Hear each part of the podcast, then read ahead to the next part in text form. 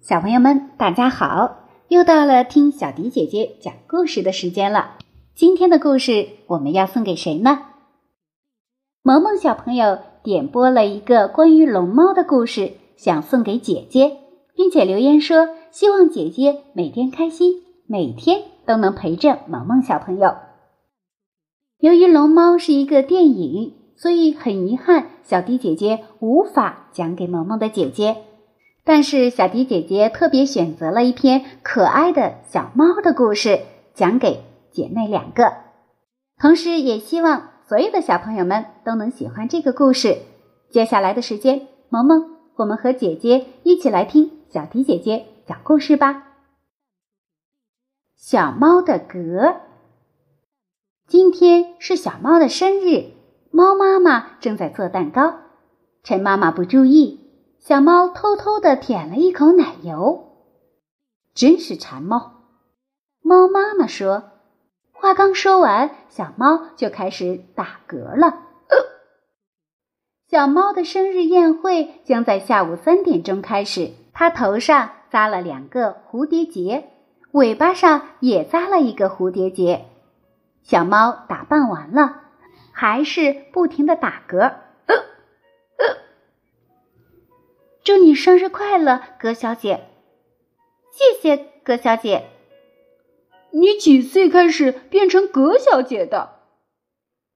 我的生日歌可不能变成打嗝歌，我要赶紧停止打嗝。呃小猫跑到外面去了。小猫一出门就碰到了大白鹅。呃我现在老打嗝，真没办法。呃小猫说：“哦，我用屁股打嗝，用屁股打嗝更好些。”大白鹅扑哧扑哧的晃动着屁股给小猫看，小猫也学样晃起了屁股。可是小猫不仅没有停止打嗝，嗝声还变成了扑哧扑哧。就好像是屁股里发出来的声音。小猫继续往前走，小鼹鼠从地里钻出来。小鼹鼠，呃我老是打嗝，怎么办呢？小猫问。这还不简单，就挖个洞，把嗝放进去。小鼹鼠开始挖洞了，小猫也学着挖洞。可是小猫的鼻子进了土，喘气变成了吭哧吭哧声，嗝声也变成了吭哧吭哧。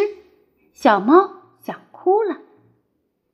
小猫继续往前走，小狗从对面走了过来。哎呀，小狗也在打嗝，真没办法，老是打嗝。小猫和小狗一块儿说。